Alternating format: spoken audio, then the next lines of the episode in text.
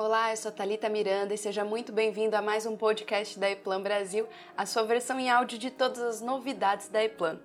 A energia elétrica é essencial em nosso cotidiano e poucas vezes notamos como ela é essencial para realizar tarefas e facilitar as nossas atividades.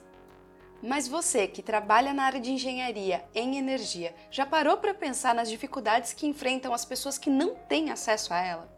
É sobre isso que nós vamos falar aqui hoje, entrando no tema da indústria de energia desde o início, do porquê a engenharia tem uma parcela de responsabilidade importantíssima para mudar o nosso cenário global.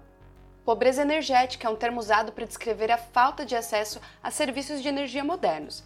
Mesmo sendo uma realidade alheia que vivemos, um grande número de pessoas passa por isso no nosso país. O bem-estar dessa parcela da população é negativamente afetada pela falta de energia elétrica e o uso alternativo de combustíveis sujos ou poluentes, além de serem produtivamente prejudicados pelo tempo excessivo de coleta desses combustíveis a fim de atender às necessidades mais básicas. Para driblar a falta de luz e combustível, milhões de indivíduos ficam expostos a energias nocivas, como querosene e combustíveis sólidos, para cozinhar e iluminar suas casas, gerando um problema grave de saúde pública. Devido a doenças atribuíveis à poluição do ar doméstico, muitas pessoas são prejudicadas ou morrem prematuramente.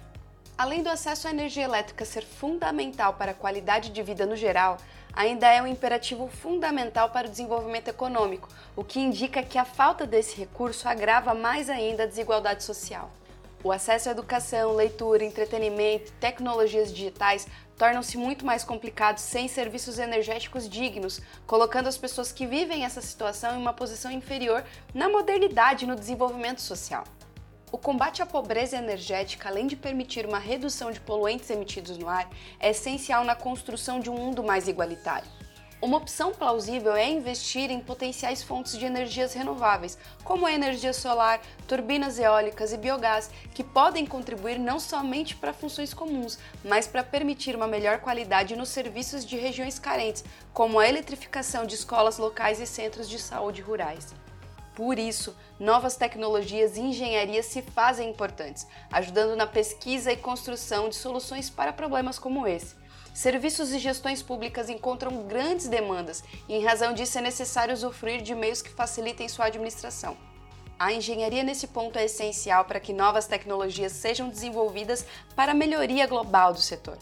A iPlan, através de suas soluções, te mantém informado sobre como aumentar a eficiência na engenharia para o setor de energia, com soluções de ponta, seja para geração, transporte e uso de energia. Para saber mais, acesse o link que eu deixei aqui na descrição. E é isso, espero que tenham gostado do conteúdo de hoje. Fiquem ligados, pois toda semana tem assunto novo por aqui. Aproveite, siga o nosso podcast e a em nossas redes sociais. Nós estamos apostos para tornar a sua engenharia cada vez mais eficiente, sem exceções. Obrigada e até a próxima. Tchau, tchau.